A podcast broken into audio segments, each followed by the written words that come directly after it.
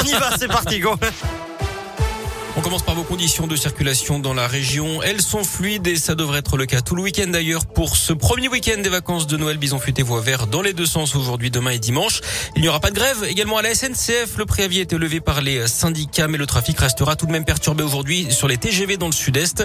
Pour ceux qui resteront à quel SNCF rembourse le billet à 100% et offre des bons d'achat de même valeur valables jusqu'à fin juin. Les enfants non accompagnés pris en charge par des animateurs seront eux prioritaires pour obtenir des places dans les TGV en circulation. La un pas de plus vers l'ouverture de la vaccination à tous les enfants de 5 à 11 ans. Le comité d'éthique a donné son feu vert ce matin. Le choix doit être laissé aux parents, précise l'instance. Aucun pass sanitaire ne leur sera imposé.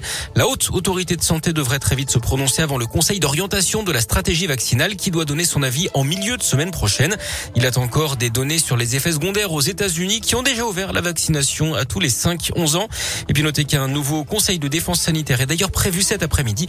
L'exécutif envisage notamment une nouvelle accélération de la vaccination, notamment en réduisant de 5 à 3 mois le délai entre la dernière dose et celle de rappel. Dans l'actu régionale, fin de cavale dans le Puy-de-Dôme, un homme évadé depuis 9 ans a finalement été arrêté sur le parking d'un supermarché d'Issoire d'après la montagne. Il était connu pour meurtre, vol à main armée et évasion. Cet homme d'une cinquantaine d'années a été appréhendé par une vingtaine de gendarmes mercredi en début de soirée. Il s'était évadé de la prison de Muret près de Toulouse en 2012. Il vivait depuis dans la clandestinité. Il a été présenté un juge hier incarcéré à Rion avant un éventuel transfert dans une prison toulousaine.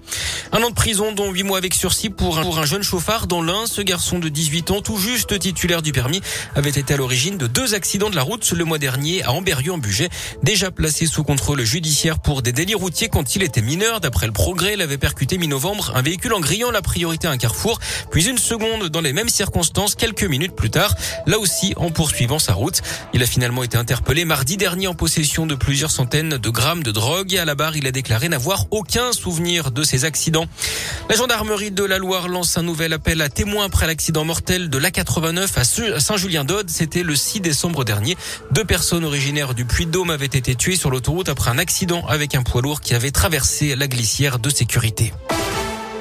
Le foot et la Coupe de France. On joue ce soir les 32e de finale avec le déplacement de l'OL sur la pelouse du Paris FC Club de Ligue 2 à 21h.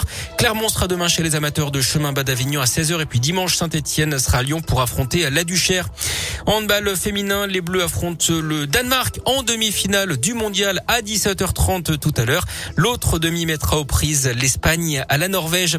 Et puis un mot de biathlon également avec la suite de l'étape de Coupe du Monde au Grand Bornand en Haute-Savoie avec le sprint homme aujourd'hui à partir de 14h15. On suivra bien évidemment les performances de notre biathlète indinois Simon Détieux. Hier, Anaïs Bescon a pris la deuxième place chez les filles.